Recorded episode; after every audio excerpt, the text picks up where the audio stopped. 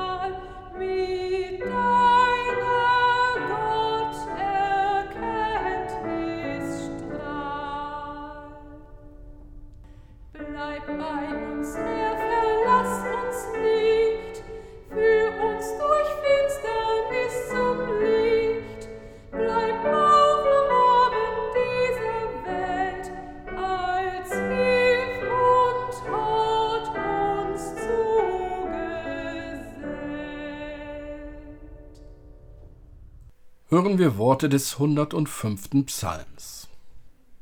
Danket dem Herrn und rufet an seinen Namen. Verkündigt sein Tun unter den Völkern. Singet ihm und spielet ihm, redet von allen seinen Wundern. Rühmet seinen heiligen Namen. Es freue sich das Herz derer, die den Herrn suchen. Fraget nach dem Herrn und nach seiner Macht.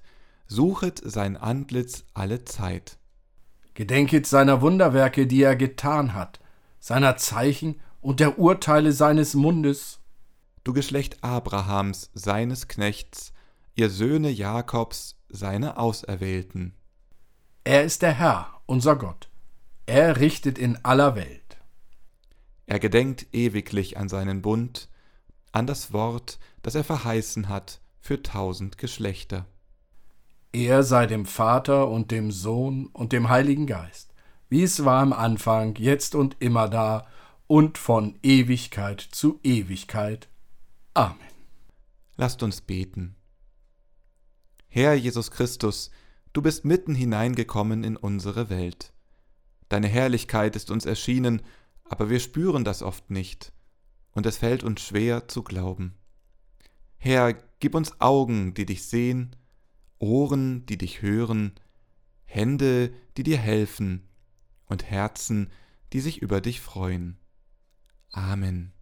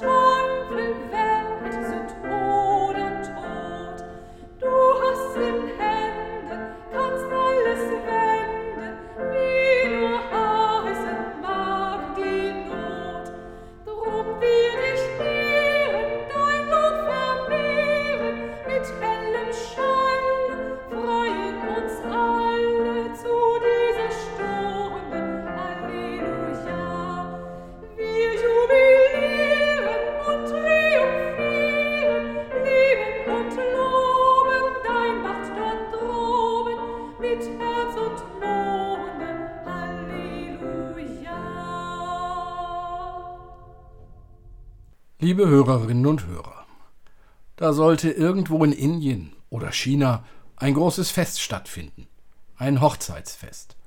Aber das Brautpaar war sehr arm. Darum hatten sie auf die Einladungskärtchen geschrieben, jeder und jede solle bitte eine Flasche Reiswein mitbringen und am Eingang in ein großes Fass schütten.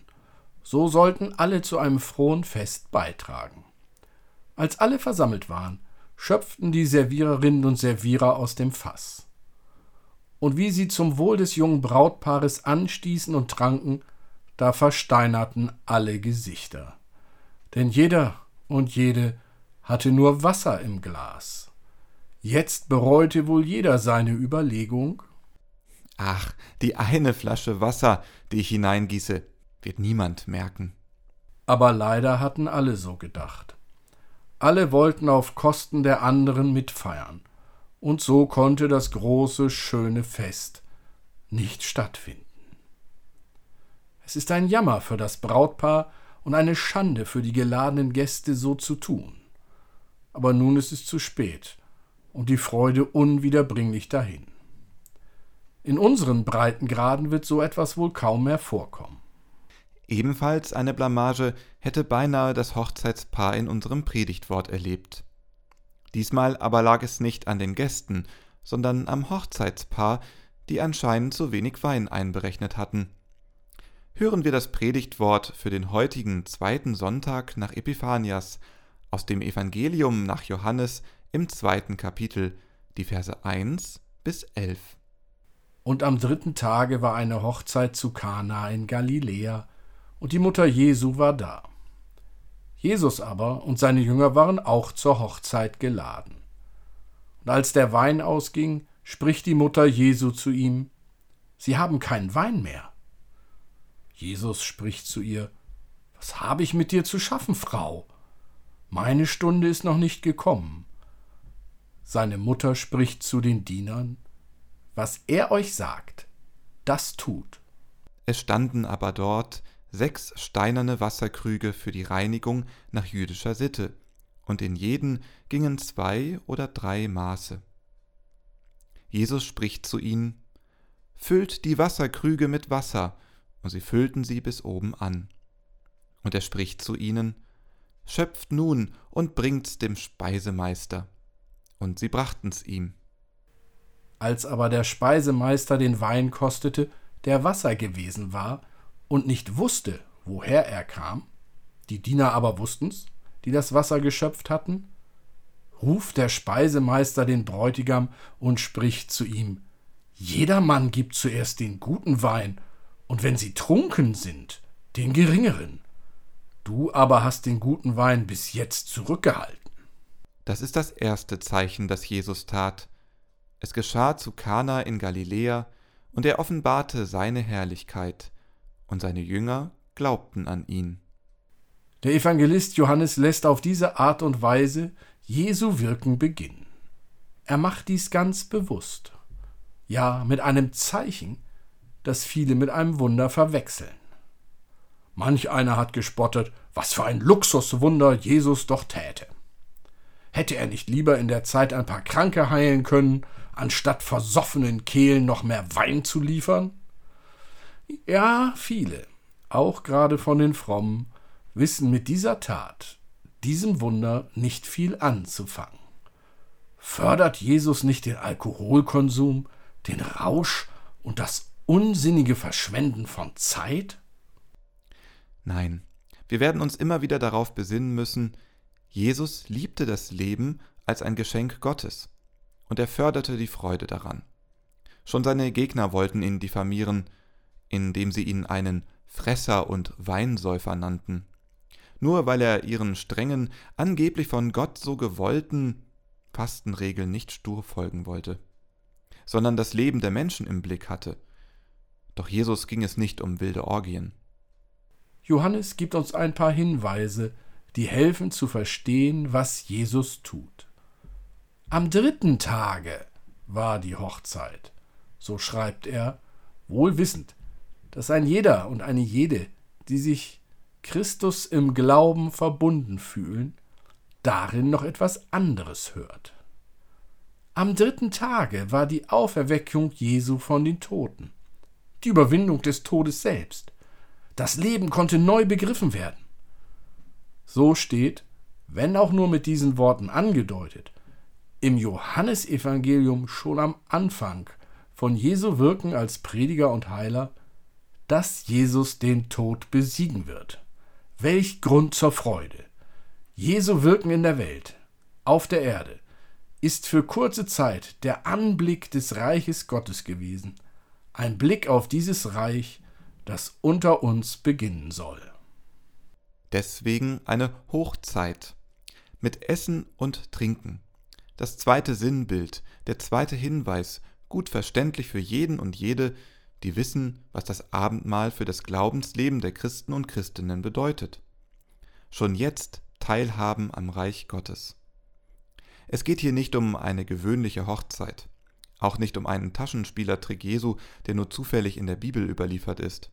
Nein, es ist ein Sinnbild, ein Logo, ein Branding, ein Symbol für das kommende Reich, für den Glauben als solchen, der auf Gottes Eingreifen hofft und sich auf seine Zusagen verlässt. Es tut gut, diesen Blickwinkel im Johannesevangelium am Anfang von Christi Wirken zu lesen. So rückt das Ziel vor Augen, welches wir als Getaufte in unserem Leben niemals vergessen sollten. Unser Vertrauen darauf, dass einmal alles überwunden sein wird, was uns jetzt noch von Gott trennt. Dazu gehören das Leiden, der Tod, aber auch Neid und Missgunst, unsere Streitereien untereinander, unsere Verstöße gegen die Gebote genauso wie unser Versagen an unseren Aufgaben, die wir als Menschen in dieser Schöpfung Gottes in der Welt und in der Gesellschaft bekommen haben. Die erste heute gehörte Geschichte von dem nicht mitgebrachten Reiswein ist ein solches Versagen der Menschen. Die Menschen sind mutlos, ängstlich und kleinlaut. Und zack, die Freude verschwindet. Ganz anders in Kana. Dank Jesu bleibt die Freude. Kluge Köpfe haben nachgerechnet, wie viel Wein es wohl gewesen sein dürfte in diesen sechs steinernen Wasserkrügen, die dort zur Reinigung bereitstanden. Die Zahlen schwanken ein wenig, aber es dürften doch so um die 500 bis 700 Liter gewesen sein, die dort dann in den Krügen waren. Selbst wenn die Hochzeit gerade erst angefangen hätte, wäre es immer noch viel zu viel, und so könnte Jesu gleich mal Verschwendung vorgeworfen werden. Zumal ja der Wein, wie der Speisemeister feststellt, viel besser war als der ursprünglich vom Brautpaar bereitgestellte. Geht man auf Suche bei sogenannten Wedding Plannern, Menschen, die eine Hochzeit für andere professionell vorbereiten, so wird als Einkaufsmenge pro Gast höchstens eine halbe Flasche Wein empfohlen. Was soll also diese riesige Menge in unserem Bibelwort? Es ist wieder ein Hinweis, eine zeichenhafte, symbolische Menge, wie auch schon im ersten Buch Mose im 18. Kapitel, wo Gott Abraham in drei Personen begegnet und ihm die Geburt seines Sohnes ansagt. Abraham bewirtet diese drei Männer, indem er für sie ein ganzes Kalb schlachten lässt. Eine enorme Menge an Fleisch für einen solch kleinen Besuch. Aber es ist Gott selbst, den er dort zu Gast hat, und deswegen ist die Fülle ein guter Ausdruck dafür. Jesus setzt die Tradition der Fülle fort. Wo Gott ist, da herrscht Fülle an Leben. Ohne Ende. Es wird das Neiden und Zuteilen aufhören können, weil es von allem genug gibt. Denn Gott wird Gerechtigkeit damit schaffen, jedem und jeder zu geben, was sie wirklich brauchen. Auch die Unterschiede, die sich hier in dieser unserer Welt noch festmachen lassen durch den Besitz an materiellen Dingen, auch diese Unterschiede werden zwischen den Menschen dort bei Gott keine Rolle mehr spielen. Gott selbst ist die Fülle. In seiner Liebe zu seinen Geschöpfen gibt es keine Grenzen. All das beginnt in Jesus Christus. So beginnt Johannes sein Evangelium damit und nennt es das erste Zeichen, das Jesus tat.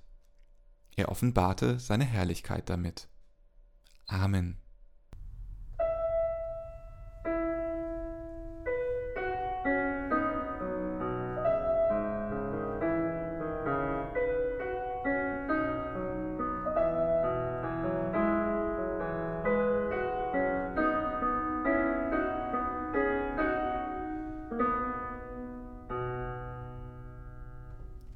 Jesus ist kommen